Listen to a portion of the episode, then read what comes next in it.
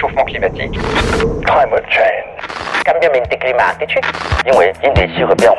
Cambio climatico. There's no planet B.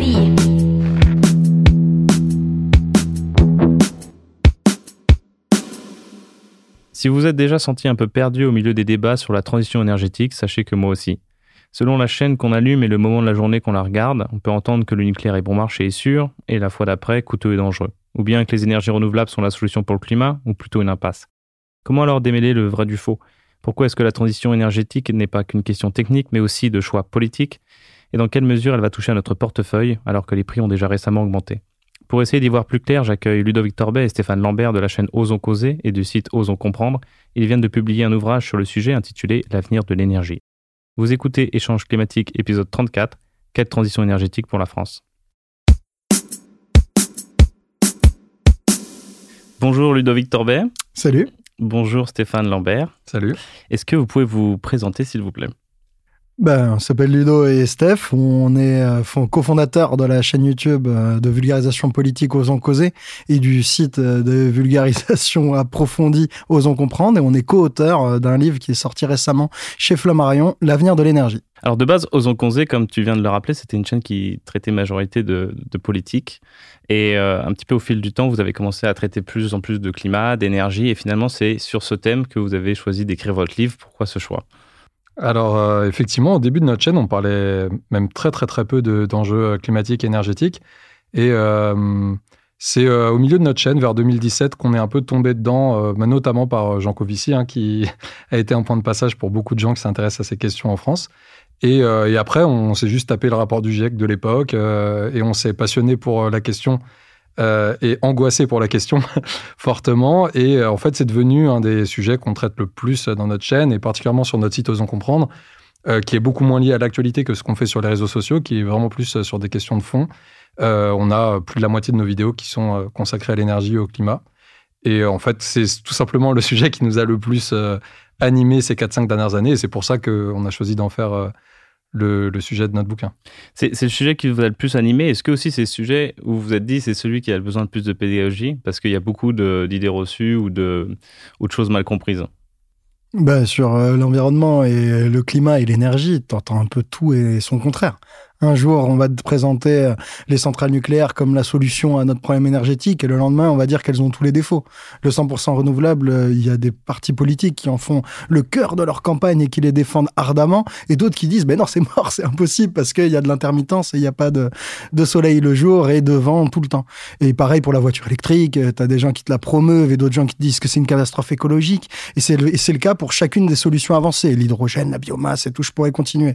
Et du coup, euh, pour nous, euh, le sujet de l'énergie, il est crucial, parce que si on manque d'énergie décarbonée euh, à horizon 30 ans, en 2050 et plus tard, eh ben on va pas réussir à faire la transition énergétique hors des fossiles. Et du coup, c'est un sujet méga important. Il faut qu'on y arrive. Et on entend tout et son contraire. Et du coup, on a voulu euh, bah, démêler un peu le vrai du faux et donner bah, à chacun avec ce bouquin des informations claires, sourcées, pour qu'ils puissent se repérer et faire leur choix eux-mêmes pour savoir bah, de quel côté, comment construire notre système énergétique euh, pour le futur. Parce qu'en fait, ces décisions, elles doivent être prises maintenant.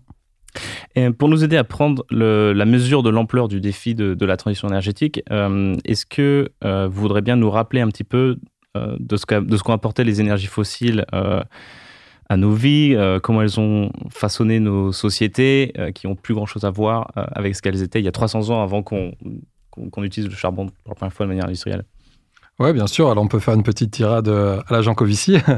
Euh, les énergies fossiles, euh, faut déjà être conscient qu'en France, aujourd'hui, malgré l'importance de l'hydroélectricité et du nucléaire, c'est encore deux tiers de l'énergie qu'on utilise. On les utilise, le pétrole, le gaz, principalement dans les transports et dans le chauffage, aussi un peu dans l'industrie.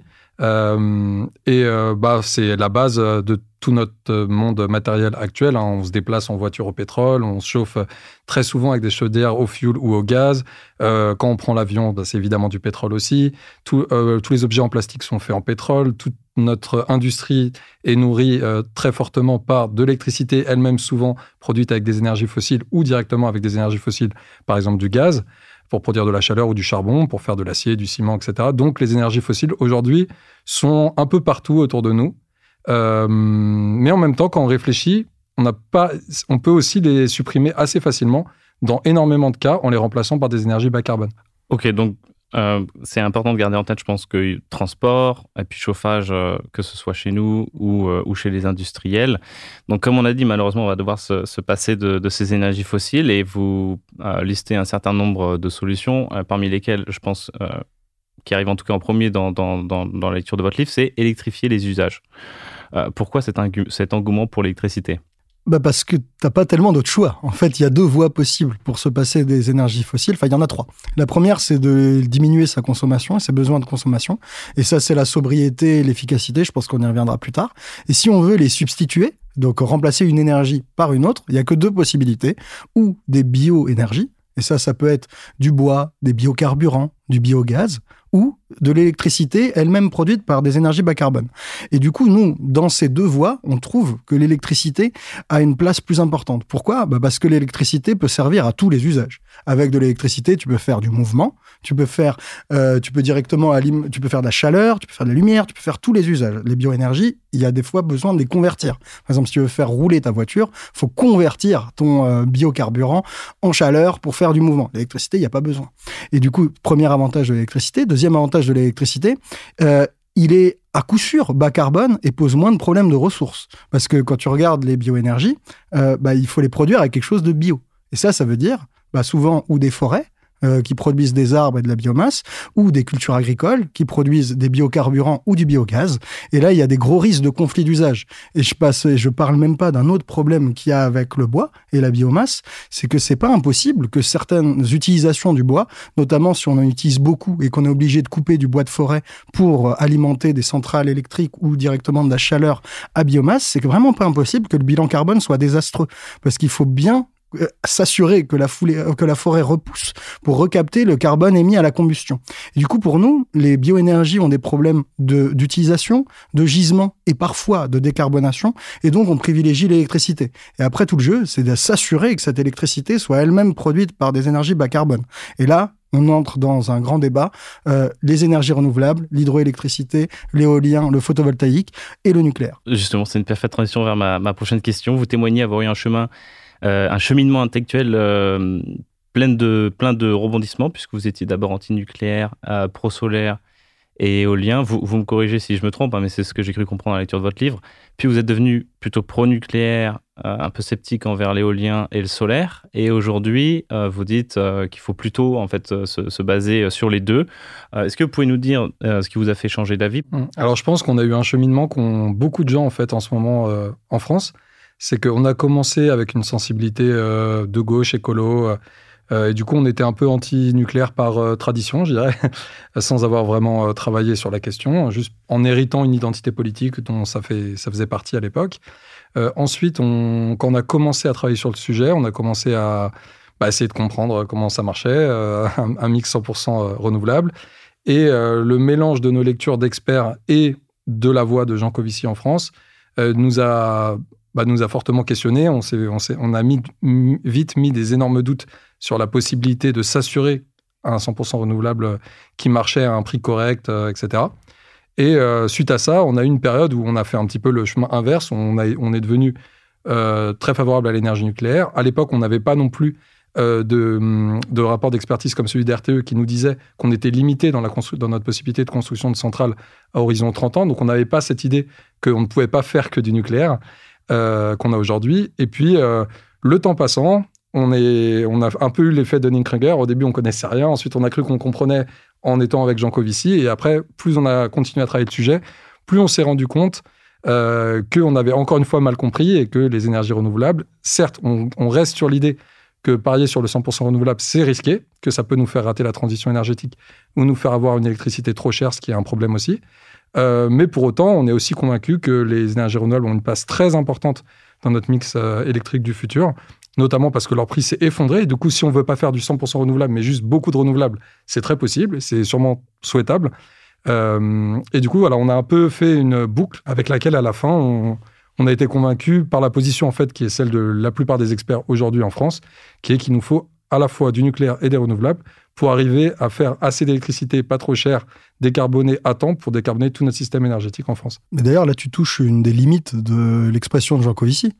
Parce que quand tu écoutes Jean Covici, quand tu lis sa BD, Euh, tu, bah, tu vois, il te prend les prix des renouvelables d'il y a plusieurs années. Il n'envisage jamais très sérieusement les moyens de flexibilité qu'il faudrait pour faire un système 100% renouvelable. Et du coup, il les décrédibilise. Et dans ses expressions publiques, jusqu'à très récemment, il s'est corrigé que comme ça, à la marge, dans certaines expressions, dans certaines expressions publiques, il était pour un moratoire sur le solaire et l'éolien. C'est-à-dire qu'il voulait qu'on arrête d'installer des énergies renouvelables.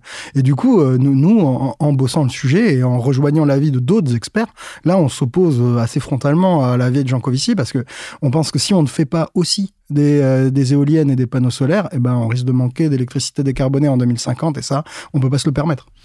Je pense que vous êtes donc vous, vous plaidez pour les deux, mais vous êtes pas, euh, vous ne direz pas que les deux sont des solutions parfaites, elles ont chacune des défauts. Que, quels sont les défauts une fois que vous avez fait euh, le tri entre euh, ce qui est une fake news et ce qui est vrai? Quels sont les défauts vraiment les, plus, les, les, les, plus importants de chacune de ces technologies selon vous? Alors, je dirais que pour le nucléaire, on va commencer par lui. je dirais que le défaut, alors c'est plus un risque qu'un défaut, mais notre point de vigilance principal, ça reste le, risque d'accident grave. Euh, parce que même si on fait tout pour en limiter les probabilités et que les nouveaux designs de réacteurs sont encore plus euh, sûrs que les anciens, qui étaient déjà pas mal, euh, bah c'est quand même quelque chose qui peut toujours arriver et du coup il faut avoir un niveau de vigilance, d'expertise, de contrôle, etc. important pour s'assurer que ce soit pas le cas. Parce qu'effectivement, en cas d'accident nucléaire, il n'y a pas forcément énormément de morts mais ça condamne des régions euh, assez importantes pour longtemps. Et c'est dramatique et ça coûte très cher et ça détruit plein de vies, etc. Même les gens pas morts qui doivent euh, juste partir de chez eux, etc., qui sont arrachés à, leur existence, c'est compliqué. mais Steph, il aime le Côte du Rhône, hein. il a aucune envie que ça pète dans la vallée du Rhône, hein, croyez-moi. Exactement, et, encore moins dans la Loire. Et, euh, et, du coup, ça, c'est le problème principal pour nous. Et accessoirement, pour des pays qui n'auraient pas déjà une électricité décarbonée, très largement décarbonée, c'est vrai que c'est aussi assez long. Euh, à construire des réacteurs. Et du coup, euh, pour décarboner rapidement un mix électrique, ça peut être intéressant dans un pays qui, a, qui part d'un mix très carboné comme l'Allemagne, par exemple, ou, plein d'autres, euh, d'utiliser des énergies renouvelables. maintenant, les, problèmes autres auxquels les gens pensent beaucoup, c'est-à-dire les déchets, ou aujourd'hui c'est assez à la mode de parler de, de l'impact du réchauffement climatique sur le parc nucléaire, c'est des sujets, c'est des sujets qu'on, c'est peut-être l'endroit de développer. On a fait des vidéos très approfondies là-dessus. C'est pas les sujets qui nous inquiètent le plus aujourd'hui. Et, euh, du côté des renouvelables, ben, c'est la grosse faiblesse de l'intermittence. Euh, il y a des scénarios, il y a des modélisations qui arrivent sur le papier à avoir des systèmes à 100% renouvelables qui fonctionnent et qui sont pas abusément chers, mais on, on a peu de garanties d'arriver notamment à maîtriser le stockage euh, intersaisonnier avec de l'hydrogène, avec des quantités très importantes d'électricité à stocker. Euh, et il reste en fait beaucoup d'incertitudes sur la capacité à le réaliser à temps et à le réaliser à des prix corrects. Et euh, c'est le principal défaut selon nous, sachant que si on, a, si on arrive à le faire, mais à un prix vraiment plus élevé, c'est à la fois un problème parce que la principale énergie que les gens paieront sera de l'électricité. Et du coup, bah, ça renchérit euh, le coût de la vie pour tout le monde. Mais aussi, ça peut ralentir l'électrification dans les autres secteurs. Parce que si c'est très cher l'électricité, bah, le passage du gaz à l'électricité dans l'industrie, par exemple, euh, ou du pétrole à l'électricité dans la mobilité, bah, il est aussi plus compliqué. Donc, c'est un, double, c'est un double frein pour la transition énergétique d'avoir de l'électricité très chère.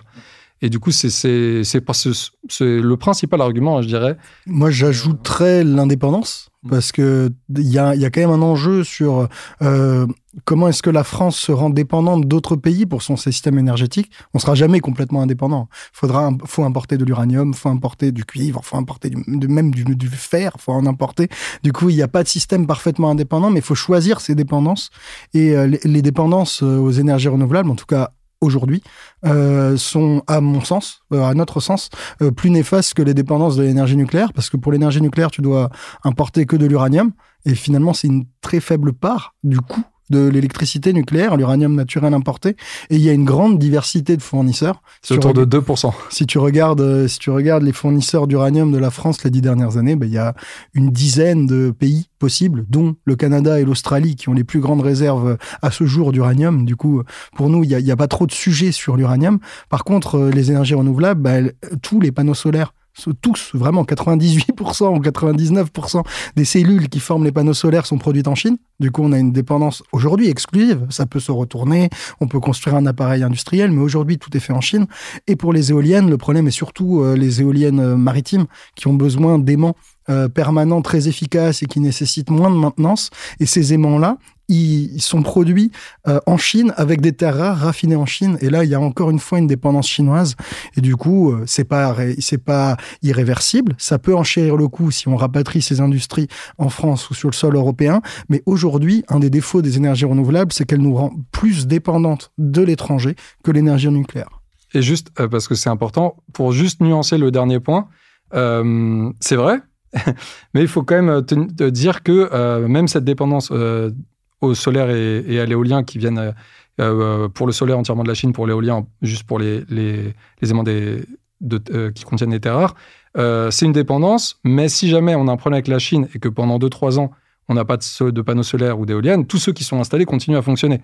Du coup, il faut quand même, faut quand même noter que ce n'est pas une dépendance comparable à la dépendance qu'on a aujourd'hui au pétrole et au gaz, où on a des réserves qui sont de l'ordre de quelques mois, pour les activités stratégiques. Mais si on a des problèmes comme on, comme on, en a connu avec la Russie très récemment, euh, là, il n'y a, pas de, a pas de gaz installé qui continue à fonctionner quand on a un problème. Donc en fait, euh, on pense que le nucléaire a, une part plus importante de richesse qui, reste, qui peut rester en France et une dépendance moins forte, parce que l'uranium se stocke facilement. Mais pour autant, la dépendance qu'on développe avec les énergies renouvelables, elle est quand même beaucoup moins risquée que celle qu'on a aujourd'hui avec les énergies fossiles. Infini. C'est pas parce qu'on passe d'une dépendance à une autre que c'est forcément la même, le même type de dépendance. En tout cas, c'est un point important que je voulais aborder dans cette conversation, c'est que c'est pas toujours des choix techniques. Euh, c'est pas toujours. Euh, est-ce que c'est pas une question, pas un débat d'ingénieur en fait, c'est un, un, débat de, de c'est un débat de choix de société et, où est-ce qu'on veut aller. Et d'ailleurs, c'est pas pour rien que votre bouquin, qui se base sur, euh, en grande partie sur le rapport euh, RTE futur énergétique, a détaillé six scénarios et pas un seul. est-ce que vous pouvez nous justement nous rappeler un petit peu rapidement qu'est-ce qui se cache derrière ces six scénarios et surtout qu'est-ce que ça veut dire en termes de choix de société derrière ben, les six scénarios développés dans le rapport Futur énergétique 2050, c'est des scénarios qui envisagent une France neutre en carbone en 2050. Du coup, c'est ça leur jeu. Et il faut que toute la, donc c'est-à-dire que toute la production énergétique française, donc tout l'essence de nos voitures, tout le gaz de nos chaudières, tout ça, soit, soit remplacé par des énergies bas carbone à horizon 2050. Et comme RTE, c'est le réseau qui s'occupe de transporter l'électricité et de s'assurer qu'à chaque instant, il y ait assez d'électricité pour rencontrer leurs demandes, eux, leur vrai jeu à RTE, c'est de produire un système électrique 100% décarboné qui arrive à équilibrer à chaque instant le réseau. Et du coup, les scénarios de RTE, ils sont testés euh, avec les profils de consommation euh, de 2020 jusqu'à 2050. Ils sont testés avec le climat de 2020 jusqu'à 2050 et ils s'assurent que tout boucle et qu'on ne manque pas d'électricité avec les scénarios qu'ils proposent. Ils en proposent six. Et il y en a trois qui sont 100% renouvelables, c'est-à-dire qu'ils ne s'appuient pas sur la construction de nouvelles centrales nucléaires. Ça ne veut pas dire que les centrales nucléaires existantes disparaissent dès 2020. ils ont un programme de fermeture lycée qu'ils héritent d'ailleurs de la PPE, qui va d'ailleurs probablement être euh, remixé. Du coup, les scénarios 100% euh, renouvelables de RTE vont probablement être rendus caducs euh, là dans quelques mois parce qu'on va pas fermer les centrales nucléaires comme ils l'avaient prévu. Mais du coup, ces scénarios 100% renouvelables s'appuient sur encore une production résiduelle nucléaire qui diminue, mais c'est des scénarios qui ne prévoient pas de construire de nouvelles centrales. Et là, il y en a trois ces scénarios 100% renouvelables. Il y en a un qui prévoit d'atteindre le 100% renouvelable dès 2050. C'est-à-dire que même le PR de Flamanville, il le ferme en 2050. Et ça, c'est celui qui ferme le plus vite les centrales nucléaires, qui sort le plus vite du nucléaire et qui du coup est obligé de déployer le plus vite possible et à marche forcée les énergies, euh, donc le photovoltaïque, l'éolien terrestre, l'éolien en mer et tous les moyens de flexibilité l'hydrogène, les batteries, euh, la flexibilité de la demande pour encaisser les intermittences. Ça, c'est le plus exigeant. Ici, nous, on l'appelle le 100% renouvelable 2050. Et il y en a deux autres qui atteignent le 100% renouvelable en 2060 parce que le PR de Flamanville n'aura pas fermé à la date de 2050, il fermera que dans la décennie entre 2050 et 2060. Et ces deux scénarios-là, du coup, ont besoin d'installer les énergies renouvelables un peu moins rapidement que le premier, et ils, se distinguent par un, une chose, c'est qu'il y en a un qui s'appuie plus sur l'éolien et l'autre qui s'appuie plus sur le solaire, en gros. Et, euh, et nous, on retient celui qui s'appuie plus sur l'éolien parce qu'il est significativement moins cher, parce que le solaire euh, pour être la dimension essentielle d'un scénario 100% renouvelable. Il faut vraiment en installer partout, dont sur les toitures. Et ça, même si c'est très pratique parce qu'il n'y a pas de conflit d'usage, on fait rien de nos toits à part faire ruisseler l'eau et peut-être la récupérer pour arroser le jardin. Du coup, il n'y a pas de conflit d'usage. Ça, c'est un, point fort du solaire de toiture. Mais son point faible, c'est qu'il est beaucoup plus cher parce qu'il faut l'installer à des endroits compliqués, dispersés, avec des onduleurs, des accès de réseau. Et du coup, ça, ça enchérit le coût du système électrique dans son entier. Et du coup, ce scénario 100% renouvelable 2060 solaire, nous, on l'évacue. On retient plutôt l'éolien qui a l'avantage d'être pas cher, mais qui a le défaut d'avoir plus d'opposition. Il y a beaucoup plus d'opposition publique Mm. à l'installation des parcs éoliens qu'il n'y a d'opposition publique à avoir du solaire sur une toit de de grange. Après, pour tempérer ça, vous faites ça très bien dans votre bouquin. C'est vous que c'est expliqué de- que dans ce scénario, alors peut-être, j'espère que je dis pas de bêtises, mais en gros, il y aura autant d'éoliennes en France qu'il y en a aujourd'hui en Allemagne. Euh, oui, grosso modo, c'est ce qu'il prévoit. Enfin, dans le scénario de, de consommation électrique standard. D'accord. Oui, pas euh, réindustrialisation. Mais après, quand tu regardes là, la loi euh, d'accélération sur, les énergies- sur les énergies renouvelables qui vient d'être votée, il- la loi maintient le veto des euh, communes limitrophes au parc éolien sur l'installation d'un parc éolien. Et du coup, quand tu vois euh, aujourd'hui où en sont les élus, les républicains, la droite, l'extrême droite, sur les éoliennes, qui arrêtent pas de, les décrédibiliser, de dire que ça saccage le paysage, que c'est que c'est une atteinte à tout, que ça euh, dérègle les vaches, et ils t'inventent n'importe quoi comme, comme argument. Quand tu vois leur niveau d'opposition, moi, je, je, je peux pas, je peux pas le garantir, c'est le futur. Mais disons, ça pose question sur est-ce qu'on arrivera à installer même autant d'éoliennes qu'en Allemagne. Du coup, ça ne veut pas dire que c'est mort, hein. ça veut juste dire, attention, euh, la loi qu'on prévoit d'accélération des énergies renouvelables permet toujours de mettre des vétos sur les parcs éoliens. Du coup, euh, c'est mieux, mais est-ce qu'on y arrivera à voir? Ouais. Du coup, les nucléaires, c'est pour toi? Ah, Ah oui. ouais, bon, les nucléaires, on peut le faire en rapide. hein. Il y en a un euh, qui euh, vise à avoir à peu près un tiers euh, de l'électricité produite avec du nouveau nucléaire euh, en, en 2060 euh, ou en 50. Je sais 60. plus, en 60, ouais. Le, ensuite, C'est euh, quart, tiers, quart, et moitié. Et en gros, le seul truc intéressant à noter avec euh, ces scénarios qui ont du nouveau nucléaire, c'est que celui avec le plus de nouveau nucléaire arrive à 50% de l'électricité produite. Et pourquoi? Eh ben, n'en déplaise aux gens qui sont vraiment, qui ont beaucoup regardé de conférences de Jean Covici et qui pensent que euh, le solaire et l'éolien, c'est c'est pourri. C'est tout simplement parce que la filière euh, nucléaire elle-même a communiqué le fait que c'était très difficilement possible, voire pas possible, de produire plus de centrales nucléaires à cet horizon-là. Euh, et du coup, que, en fait, d'après elle-même, on allait avoir besoin d'au moins 50% euh, d'électricité d'origine renouvelable, c'est-à-dire une partie assurée par nos anciens barrages hydroélectriques et une partie euh, conséquente aussi euh, assurée par la construction de panneaux solaires et d'éoliennes. Et donc, le discours de Belfort de Macron l'année dernière, il nous dirige vers quel scénario? Bah, Ou le. Enfin, en fait, les trois. Parce qu'il s'est engagé sur 6 EPR. Et s'il n'y a que ces 6 EPR, on- arriverait à un quart d'électricité nucléaire en 2050. Mais après, euh, comme dans le rapport, RT en fait, il suit le rapport RTE, il propose 6 réacteurs EPR à construire d'ici 2035, plus une option pour 8 supplémentaires. Et là, du coup, il est en ligne, mais sa, sa, sa proposition nous engage pour le moment sur euh, n'importe lequel des trois.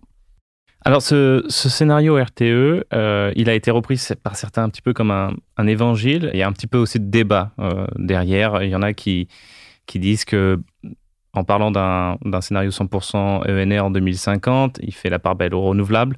Il y en a d'autres qui disent qu'en en, disant que le scénario nucléarisé, enfin les scénarios nucléarisés sont moins chers que les ENR, euh, il fait la part belle au nucléaire puisqu'il part du principe que le mégawattheure produit par ces, par EPR, deux euh, seront entre 60 et 80 euros, alors que aujourd'hui Flamanville, il table plutôt sur 120 euros selon la Cour des comptes.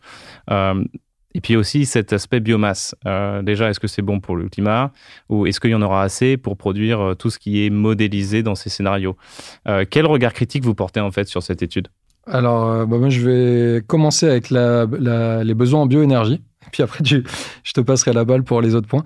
Euh, alors oui, nous, on a plusieurs, euh, on a plusieurs critiques sur le rapport RTE, même si c'est un rapport euh, globalement d'excellente qualité et on, on s'appuie beaucoup dessus pour, dans notre livre et dans plusieurs de nos vidéos d'ailleurs.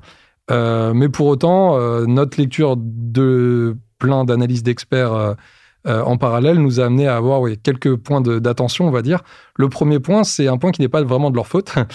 Du coup, on va commencer par celui-là. C'est euh, les hypothèses sur l'utilisation des bioénergies. Parce que ça, c'est une hypothèse. En gros, eux, tout leur jeu, c'est de fabriquer assez d'électricité pour un objectif qui leur a été donné par la stratégie nationale bas carbone, qui n'est pas le leur et qu'ils n'ont pas déterminé. Et cette stratégie nationale bas carbone, elle prévoit que à cet horizon 2050, on arrive à faire pas loin de 50% de notre énergie avec des bioénergies. Et du coup, tout le, ce, que, ce dont s'occupe RTE dans le rapport RTE, c'est les 55 autres d'électricité qui restent. Et en fait, quand on regarde euh, les 45% d'énergie qu'il faut produire avec des bioénergies, euh, on a beaucoup de rapports, notamment un, de France Stratégie, qui dit attention, c'est pas du tout évident qu'on ait les gisements en France pour faire correctement cette quantité de bioénergie à cet horizon-là. Du coup, c'est très possible qu'on ait en fait besoin de plus d'électricité et de plus d'électrification. Et du coup, ça, ça nous amène à, nous dire, pas, ah, bah, du coup, je jette le rapport RTE à la poubelle, mais à nous dire, bah, dans les rapports RTE, ce serait peut-être intéressant de voir qu'est-ce qui se passe avec nos scénarios quand on est sur des demandes d'électricité plus fortes. Comment ils réagissent au niveau du prix Est-ce que c'est plus compliqué euh, de le faire, euh, etc. Et toujours dans l'électricité, un autre facteur qui pourrait amener à sous-estimer la demande euh, d'électricité, c'est que les hypothèses que reprennent pour le coup RTE sur l'électrification pardon, sur la rénovation thermique des bâtiments, elles sont pour nous pas du tout en ligne avec ce qu'on fait aujourd'hui. Et on, notre, notre travail sur la rénovation thermique en France nous laisse à penser qu'elles sont très optimistes et que ce serait très raisonnable d'un point de vue de, de, de, planification à long terme de notre système énergétique de voir ce qui se passe quand on rénove un peu moins bien notre parc de bâtiments pour ne pas se retrouver justement dans 20 ans, 30 ans à manquer d'électricité pour chauffer nos bâtiments avec nos pompes à chaleur. Ouais, ça c'est les problèmes de niveau de consommation. Et là, du coup, ce qu'a dit Steph, si jamais il y a moins de bioénergie ou moins de rénovation thermique, bah, il y aura plus de consommation d'électricité. Et donc peut-être qu'il faudrait dimensionner euh, le système de production électrique bah, plus largement pour encaisser cette consommation supplémentaire. Et après, toi, tu parlais des, des coûts. Euh, des coûts du nucléaire. Et, euh, et c'est vrai que le rapport a été critiqué euh, parce qu'il il montre que les scénarios qui incluent du nouveau nucléaire sont moins chers que les scénarios 100% renouvelables.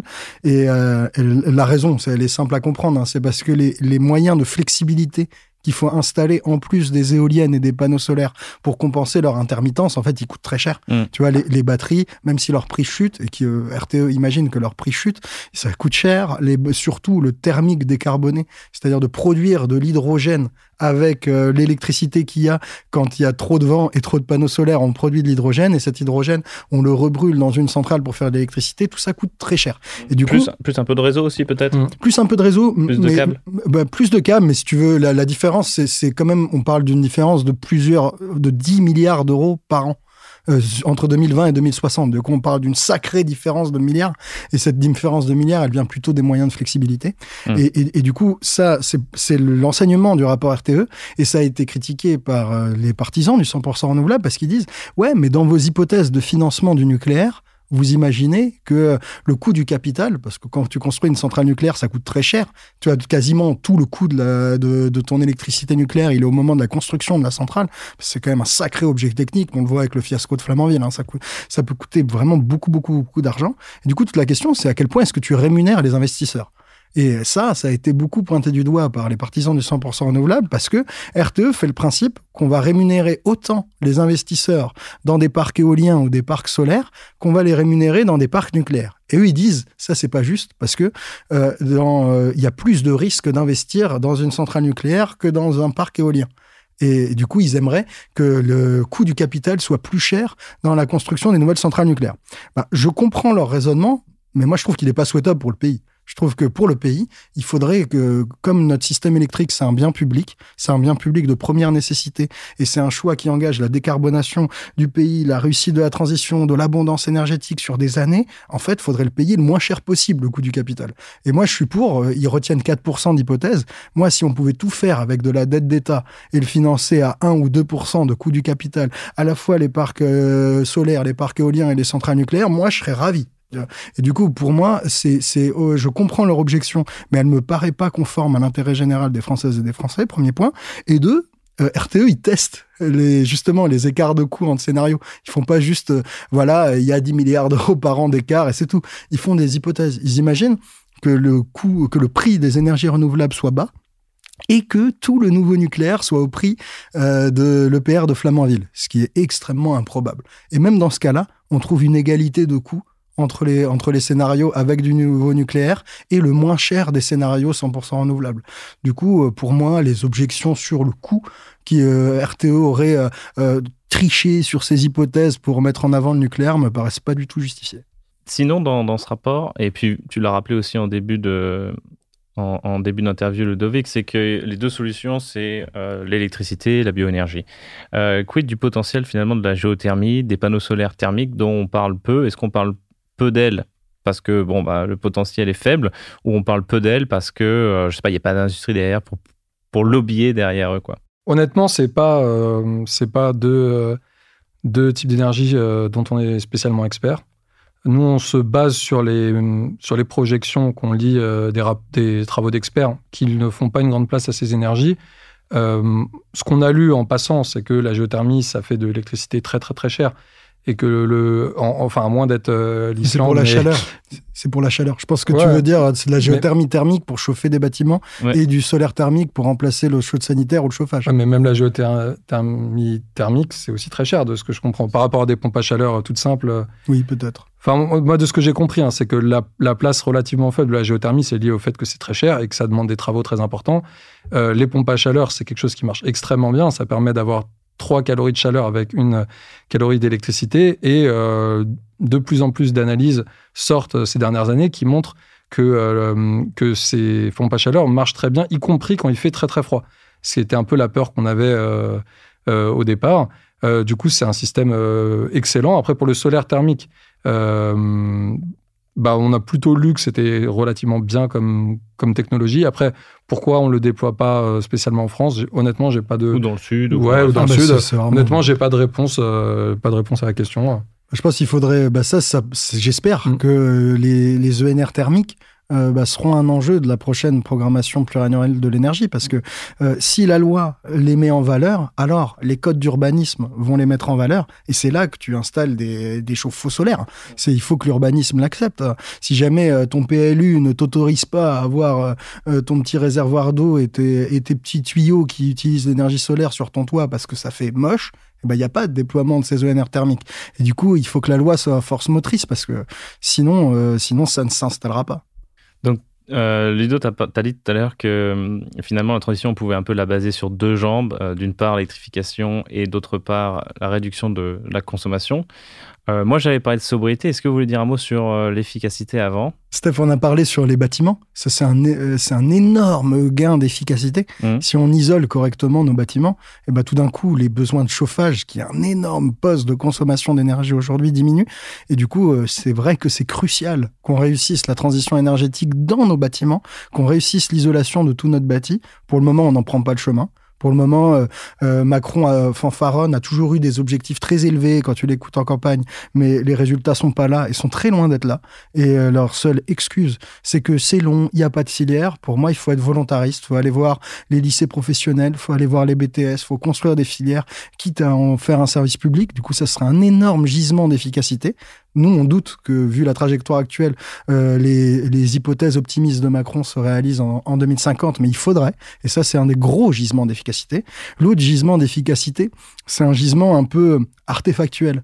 C'est que euh, quand euh, on passe de la voiture thermique, donc qui utilise de l'essence pour produire de la chaleur, pour produire du mouvement, à la voiture électrique, il y a un gain mécanique d'efficacité. Parce que toute l'énergie contenue dans ton litre d'essence, en fait, il y a une partie qui est dispersée et perdue en chaleur. Le deux temps tiers à peu près. Le temps de la convertir. Mmh. Et du coup, si tu passes à l'électricité, pouf, ton électricité est immédiatement quasi à 100% utilisée en mouvement.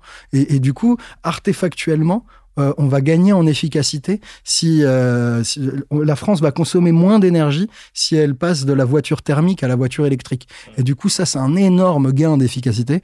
Quand tu regardes les courbes de consommation énergétique en énergie primaire de la France aujourd'hui versus dans 30 ans, eh ben, elle décroît énormément à cause de ce passage à la mobilité électrique. Et je pense que c'est un, un, volet mal perçu en fait de la transition, c'est qu'en énergie finale, on va consommer moins, mais ce sera l'énergie plus efficacement utilisée.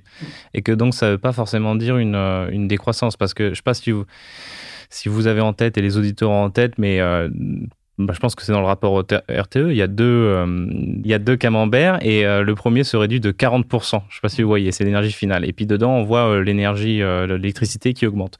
Et beaucoup de gens pensent à la base, en fait, que ça veut dire que RTE prévoit sur une décroissance. Mais, mais c'est pas ça. RTE tape quand même sur, une, sur, sur les scénarios de croissance économique. Mmh. Oui, en fait, effectivement, il le, faut bien séparer ce qui se passe au niveau de l'énergie et de l'électricité. Ça, c'est vraiment très important à comprendre.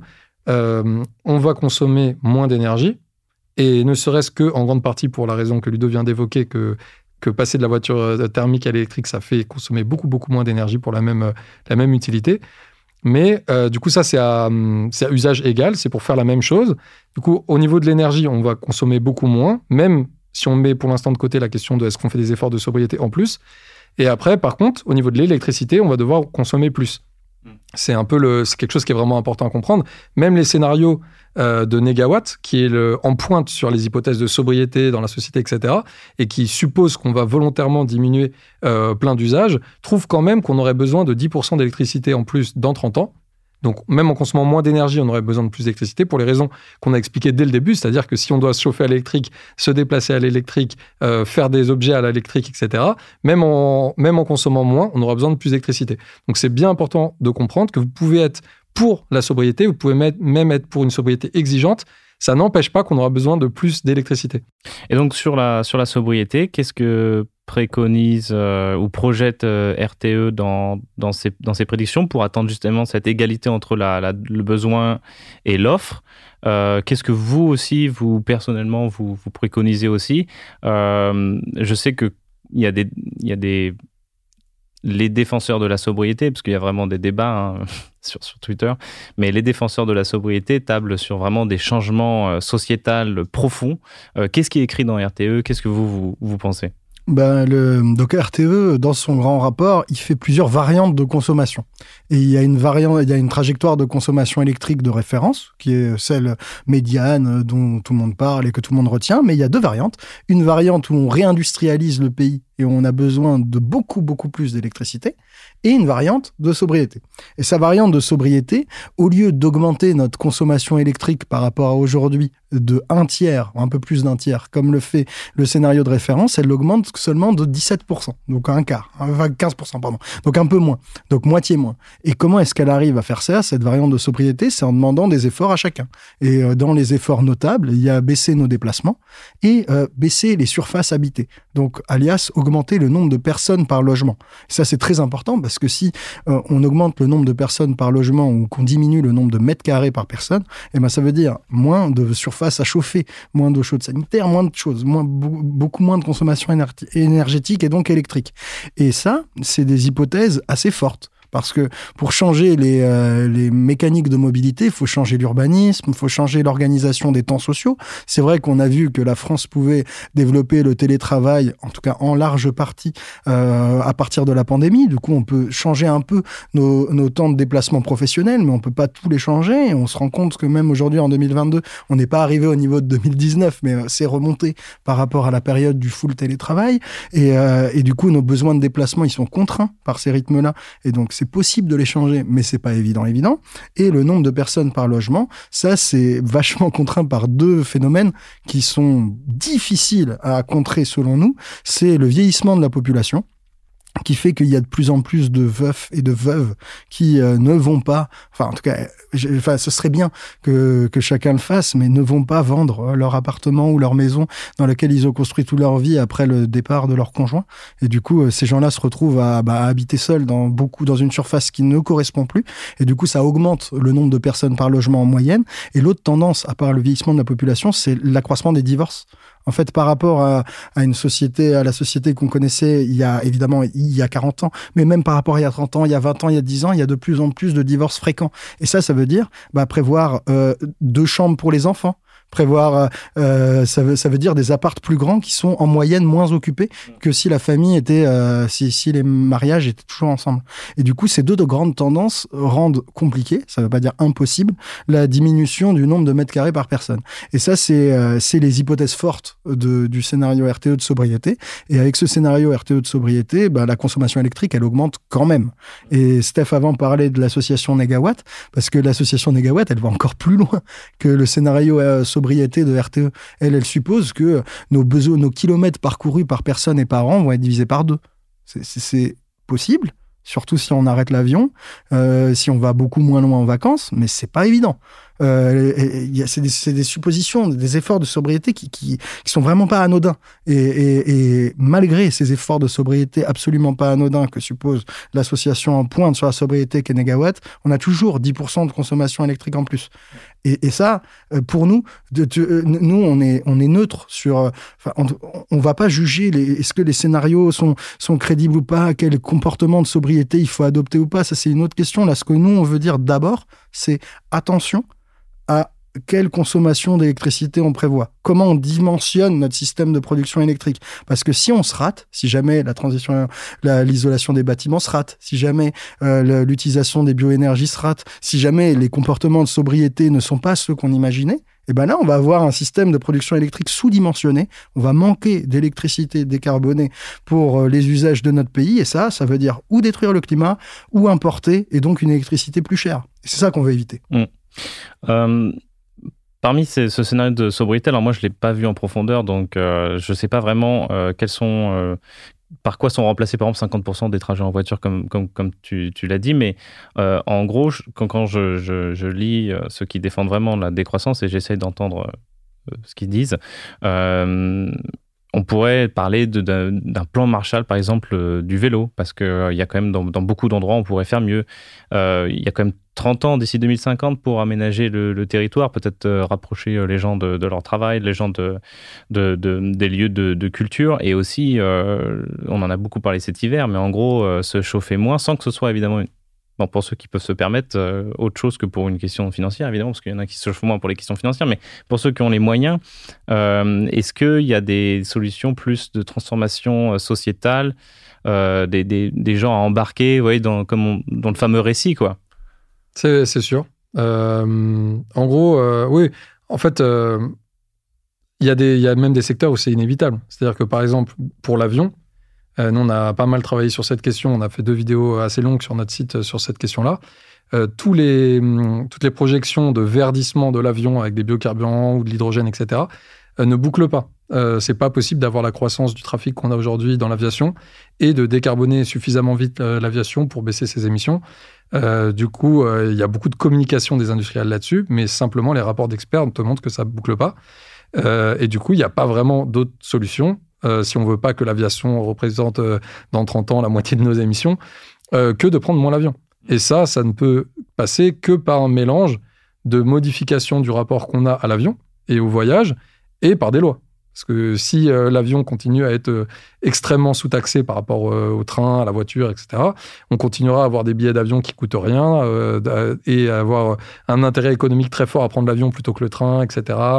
voilà, et on s'en sortira pas. Donc il faudra un mélange de, de lois et de modifications progressives des comportements et de la vision qu'on a de cette pratique pour faire moins d'avions. Pareil, au niveau de la viande, il va falloir manger progressivement moins de viande, et particulièrement moins de viande de bœuf, qui émet énormément plus de gaz à effet de serre que la viande de poulet, la viande de porc. Euh, du coup, il y a des secteurs en particulier. Alors nous, on n'a pas euh, encore vraiment d'avis arrêté sur la question de croissance, euh, économie stationnaire, décroissance, etc. Par contre, il y a certains secteurs en particulier dont il va falloir organiser une certaine décroissance. Certains secteurs particuliers ou certains types de consommation particulières qui ont un impact climat très très fort. Et euh, tu peux ajouter, euh, je ne sais pas si vous connaissez le rapport Faire sa part qu'a sorti Carbone 4. Euh, c'est un super rapport. Il est un petit peu daté, mais il est super parce qu'il montre tout ce qu'on peut arriver en réduction de l'empreinte carbone, c'est-à-dire des émissions de gaz à effet de serre que chaque individu fait sur une année. comment est-ce qu'on peut la réduire et quelle est la contribution de différents postes et donc de différents efforts à la réduction de notre empreinte carbone? Il te montre, par exemple, que les vêtements donc là, les deux postes principaux, c'est clairement les transports et du coup, moins prendre l'avion et la viande. Ça, c'est les postes principaux. Moins se chauffer, c'est un autre poste essentiel, mais qui en grande partie dépend des, bah, de l'isolation, puisqu'il y a des gens qui peuvent, pour bien se, pour bien se chauffer et en, tout en diminuant sa consommation de chauffage, c'est intéressant d'être bien isolé. Mais à côté de ça, tu te rends compte que les vêtements, c'est un poste vraiment pas négligeable. Mmh. Les vêtements, par exemple, ça émet plus sur une année en moyenne par Français que le matériel high-tech et que les petits objets du quotidien. Ça, je pense que c'est, enfin, en tout cas, moi, je l'imaginais pas et je pense qu'il y a pas mal de gens qui l'ignorent. Et du coup, euh, bien sûr que faire des efforts pour diminuer sa consommation de vêtements, réfléchir avant d'acheter le 17e t-shirt ou la, ou la 8e paire de pompes parce que peut-être qu'un jour on va faire un jogging ou peut-être qu'un jour on ira à une soirée, euh, bah, peut-être que c'est intéressant parce que ça, c'est des comportements, des choix qu'on a tous. On se rend tout, enfin, tout le monde, tout le monde a déjà ressenti ça.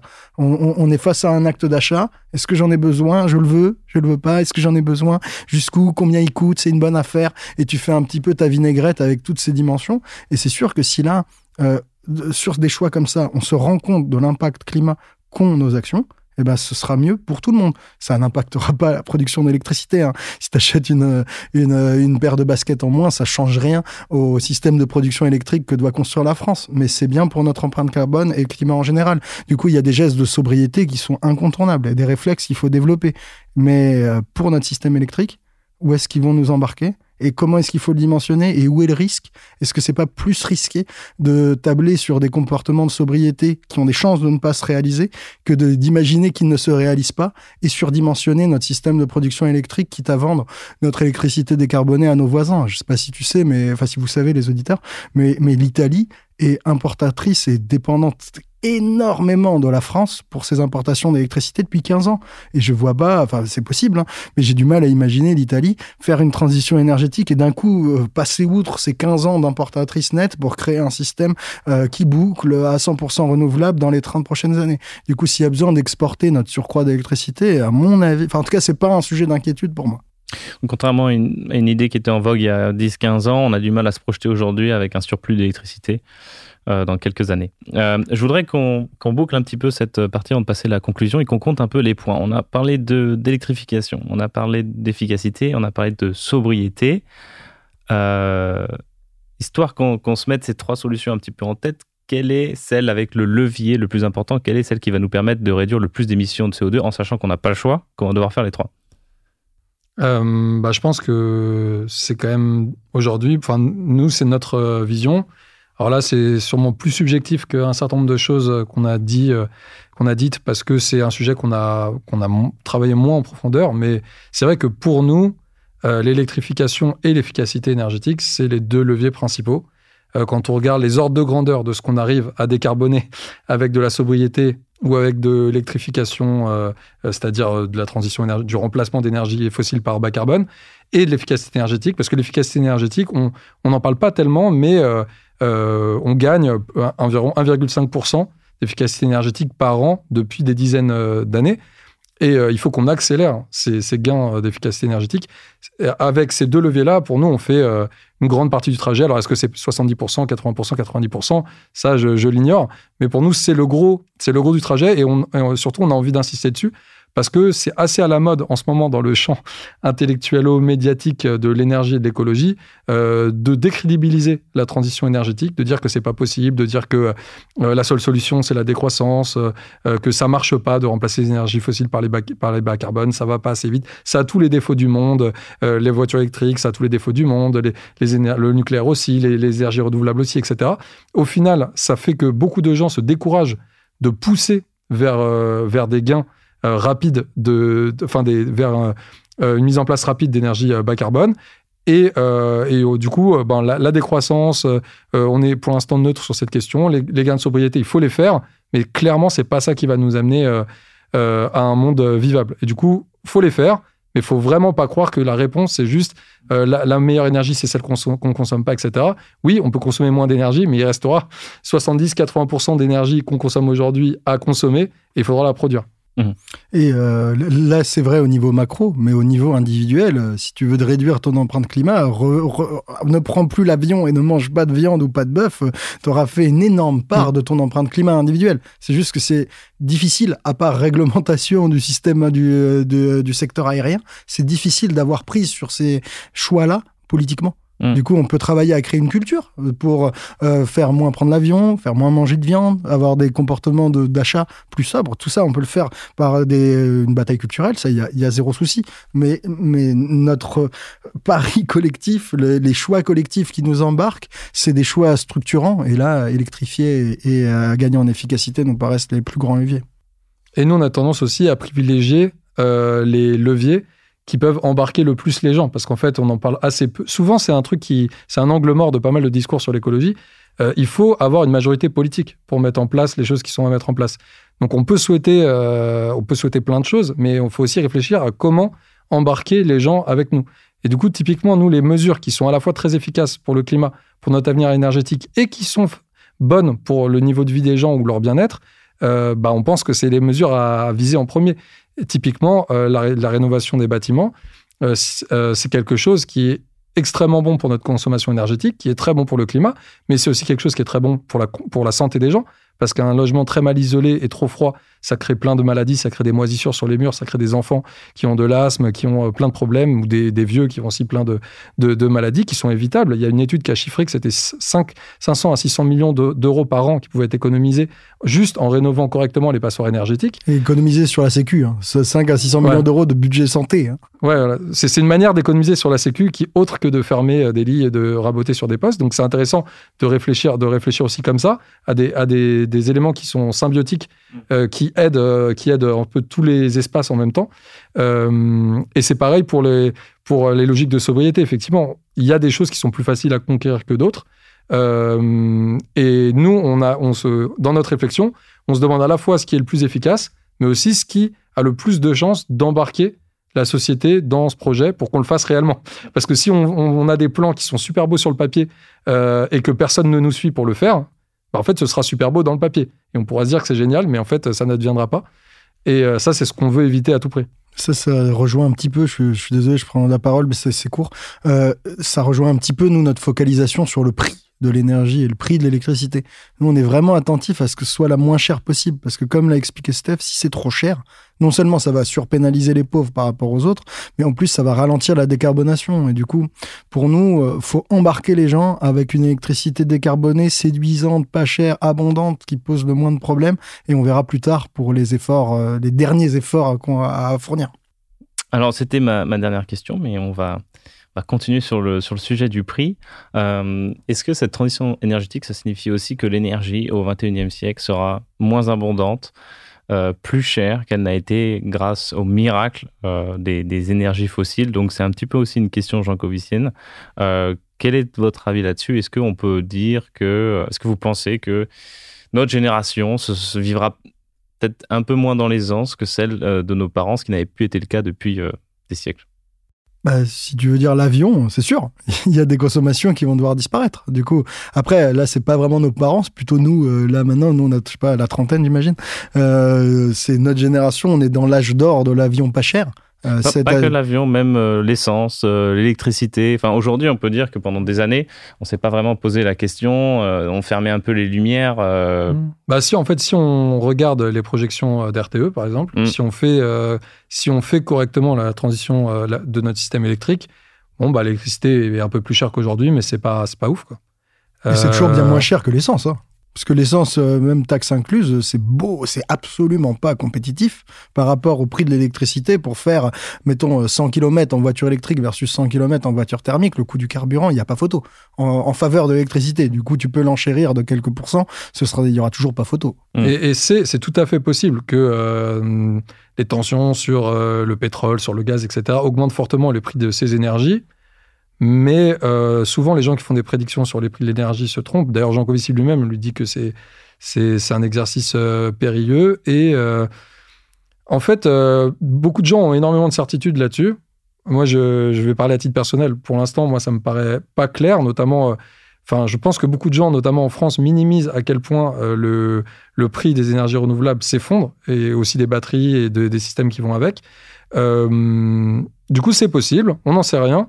Je pense qu'aujourd'hui, la, la, chose principale qu'on a à faire, c'est de se demander dans notre consommation qu'est-ce qui est essentiel, qu'est-ce qui est superflu, et de préparer notre système énergétique au futur en essayant de mettre au maximum euh, des outils euh, de notre côté, en, ayant, euh, en se garantissant une électricité suffisante et décarbonée. Après, à quel point l'énergie sera plus chère pour nous, à quel point on va souffrir des chocs sur le pétrole, le gaz, etc. En fait, c'est c'est largement inconnu. Et en fait, juste le, ce qu'on peut faire, c'est se préparer au mieux. Mmh. Plus, on, plus on réussira notre transition énergétique, plus on se protégera de ces, de ces chocs. on le subira. Ouais. Euh, Dernière question. De, pendant tout le temps de cette interview, on a parlé en filigrane de, de la politique, euh, qui est, euh, qui est quasiment presque le, le, le, le cœur de, de, la question, plus qu'une question technique finalement.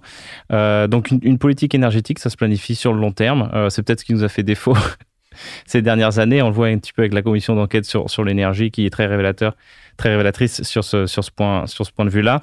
Euh, 11 ans se sont écoulés entre la décision où a été prise de construire le parc éolien offshore de, de Saint-Nazaire et celui où il a délivré ses premiers kilowattheures. Je parle même pas de Flamanville, hein, je crois que c'est 2004, euh, quelque chose ouais, comme ça. Premier béton, je crois 2007 ou un truc comme ça. Ouais. Ça, c'est terrible. Et, et, il est toujours euh, pas là, mais bon, on espère quand même bientôt. Donc, en gros, ma question, euh, vous comprenez, sur cette, période de temps, c'est le temps de changer 3-4 fois de, de, de, bord politique. Et en France, contrairement à d'autres pays comme euh, le Royaume-Uni, par exemple, il n'y a pas vraiment de consensus. Par exemple, tu l'as rappelé tout à l'heure, euh, extrême droite, anti ou droite, anti euh, anti éolien. et puis tout ce qui est à gauche, en fait, n'est pas forcément pro nouveau nucléaire. Est-ce que cette, cette instabilité, ce, ce, ce, ce manque de, de vision qu'on peut donner aussi aux investisseurs, parce que les investissements sont, sont colossaux, c'est pas un peu une, une barrière importante et et pourquoi en fait en France euh, ça se passe comme ça et peut-être ailleurs je sais pas donc je vais citer euh, par exemple l'Angleterre mais je crois qu'il y a des pays nordiques aussi où le, le nucléaire fait consensus et, et les énergies renouvelables euh, déjà, c'est pas que la France, parce que si tu regardes les batailles qu'il y a eu euh, dans, la Commission européenne et entre les pays européens au Conseil, au Parlement, pour euh, voir quelle technologie était avait le label verte, c'est-à-dire OK pour la décarbonation et pouvait être compté dans les investissements verts, euh, mm. il a fallu batailler férocement avec euh, l'Allemagne et ses alliés pour que le nucléaire, qui est pourtant une énergie et ça personne peut le contester bas carbone, soit inclus dedans. Du coup, il, il, y, a du il y a du jeu. après, politiquement en France, c'est vrai que tu vois du dissensus euh, sur certaines politiques énergétiques, mais c'est vrai aussi que euh, ça fait plusieurs années que des majorités euh, en faveur de nouvelles centrales nucléaires sont votées, enfin sont élues. Du coup, je, je, je sais pas. J'espère que les programmations pluriannuelles de l'énergie qui va être votée euh, va être euh, va être plus claire que la précédente, qui avait beaucoup de défauts. Euh, elle a été critiquée pour l'usage des bioénergies, elle a été critiquée pour euh, ses hypothèses d'efficacité et, euh, et, du coup, elle a été largement critiquée. J'espère que le niveau d'expertise qui a augmenté en France, bah, là, ces dix dernières années, et ça, je pense que tout le monde peut en convenir, même des gens qui étaient déjà des, experts de l'énergie et de l'électricité il y a dix ans, ils se rendent bien compte que là, le niveau d'expertise a augmenté grâce, parce que le, problème est en face de nous. J'espère que cette prochaine programmation pluriannuelle sera meilleure et après, après, euh, de toute façon, quand il y a des décisions aussi lourdes euh, que euh, construire des nouveaux réacteurs ou inciter, enfin défiscaliser, faire des incitations fiscales fortes à construire des nouveaux parcs éoliens, des nouveaux parcs solaires, ça se défait pas en un instant. Du coup, j'espère que ça ira au bout. Et c'est aussi pour ça qu'on a écrit notre bouquin, en fait. Hein. C'est à notre tout petit niveau, c'est essayer de de à la fois parler aux gens qui sont euh, très antinucléaires et qui sont fixés sur le renouvelable en leur disant, euh, en leur expliquant pourquoi ça peut être aussi intéressant de construire des nouveaux, des nouveaux réacteurs, et c'est de s'adresser à ceux qui, qui, ont été biberonnés à des discours anti-solaires, anti-éoliens pendant des années, euh, à droite, à extrême droite, mais aussi parfois malheureusement du côté de gens qui ont par ailleurs amené beaucoup, comme Jean Covici, de leur expliquer qu'il va falloir faire du solaire et de l'éolien. Euh, et que c'est très bien d'avoir compris que c'était des énergies intermittentes, mais euh, ça ne s'arrête pas là, en fait, le, la compréhension du problème.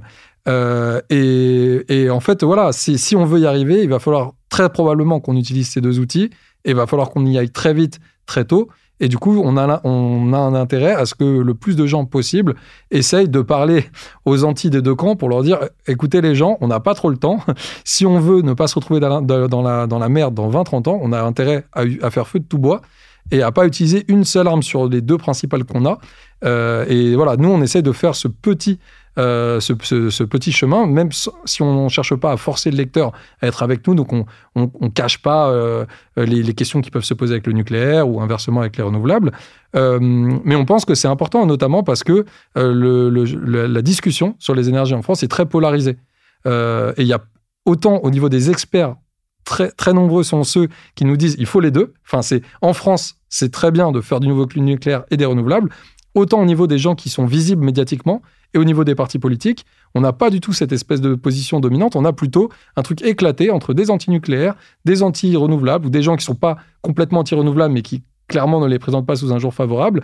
Et euh, comme tu, comme tu l'as dit, c'est très inquiétant. Parce que si en fait euh, les deux se neutralisent, bah à la fin, On restera avec ce qu'on a aujourd'hui, c'est-à-dire des Mm. énergies fossiles qui défoncent le climat et qui nous mettent euh, à genoux économiquement à chaque fois que leur, qu'elles se raréfient ou que leur prix euh, explose. J'aime beaucoup cet homme, je devrais écrire un livre avec lui.